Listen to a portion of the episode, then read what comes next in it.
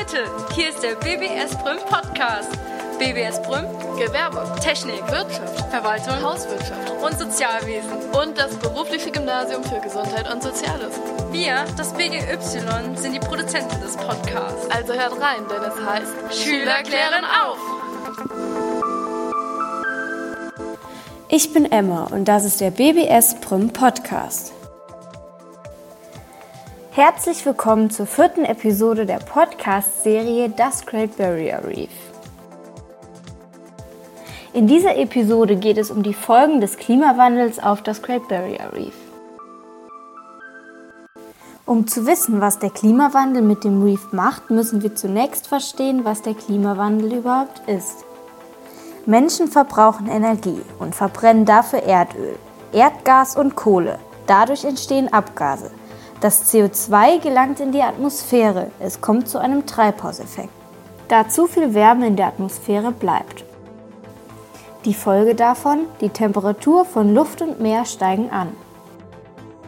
Da wir nun wissen, was der Klimawandel ist, kommen wir jetzt zu einer der dramatischsten Folgen, der Erwärmung des Wassers.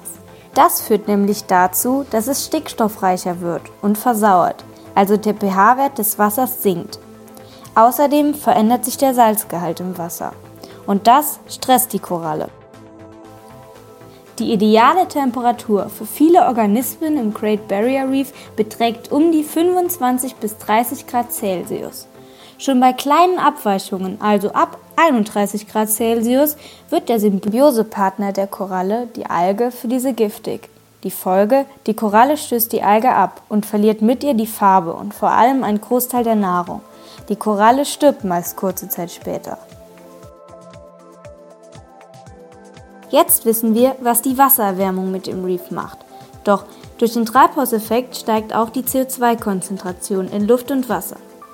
Also, im Wasser ist jetzt also mehr Kohlenstoffdioxid und das bildet zusammen mit dem Wasser eine Kohlensäure. Die Kohlensäure greift die Korallenskelette aus Kalk an.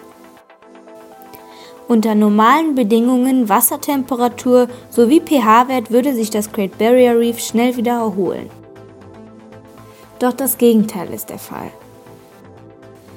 Der Klimawandel breitet sich immer weiter aus und so wächst das Reef jetzt schon so viel langsamer als noch vor zehn Jahren.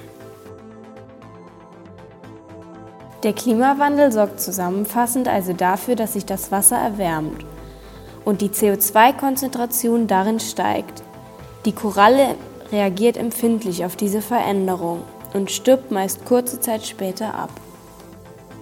Warum das gefährlich ist? Das Reef hat nicht nur eine große Bedeutung für die Menschen und den Tourismus, sondern mit ihm würde auch eine riesige Artenvielfalt untergehen.